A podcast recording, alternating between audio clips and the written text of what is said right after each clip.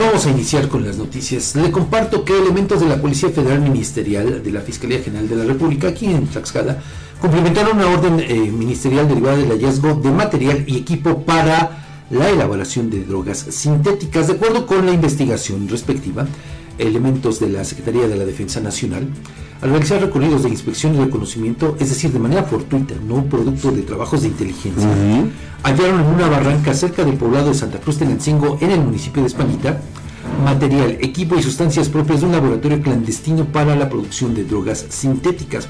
Por tales hechos, los soldados realizaron la puesta a disposición correspondiente ante la gente del Ministerio Público que inició la carpeta de investigación respectiva. Entonces, la Policía Federal Ministerial y peritos especializados en diferentes materias complementaron dicho procesamiento en el lugar de los hechos, donde, fíjese, aseguraron una camioneta tipo pick-up, diversos recipientes como tinas, botes, cilindros, costales, embudos, garrafones que contenían en su interior sustancias químicas, así como palas, rollos de tela, carretillas, básculas y otros objetos.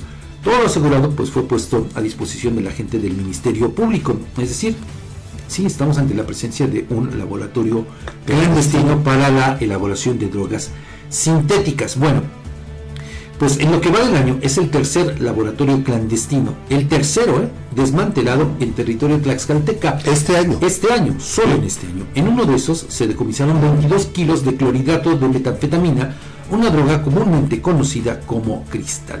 Los otros dos narcolaboratorios operaban en Santa Cruz Tlaxcala y en la comunidad de San Isidro Buen Suceso, municipio de San Pablo del Monte. Incluso en este último caso, no sé si tú lo recuerdas Edgar, pero cuando se tuvo noticia de esto, a los pocos días del, desmantelamiento del hallazgo sí, de una mochila con miles de pastillas. Dos mochilas se encontraron en las inmediaciones.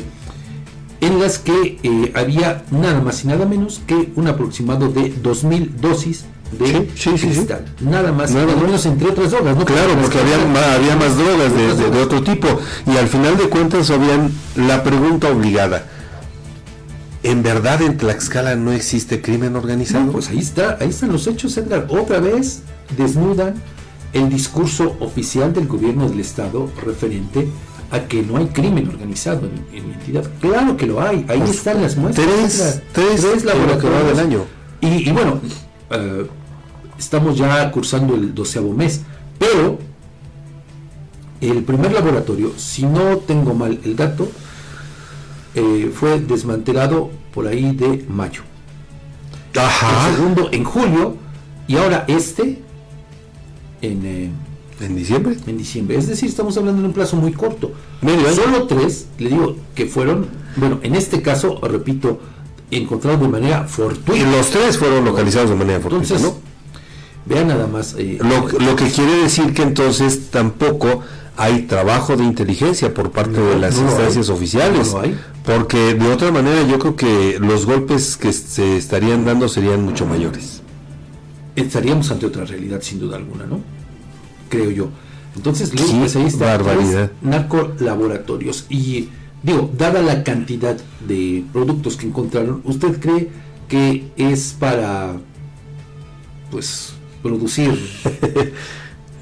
¿Qué te Mira, te, platico ahora, perdón, a través de las redes sociales, no sé si tú te has dado cuenta, ha, surgido, eh, entre muchas otras cosas, porque no nada más son los memes o son eh, los, este, los reels donde salen bailando, haciendo chistes y bromas, ha habido un sector de la población que, por ejemplo, se da la tarea de compartir recetas para la elaboración de jabón líquido, de jabón sólido, lo que tú quieras, recetas de cocina, infinidad de cosas, ¿no?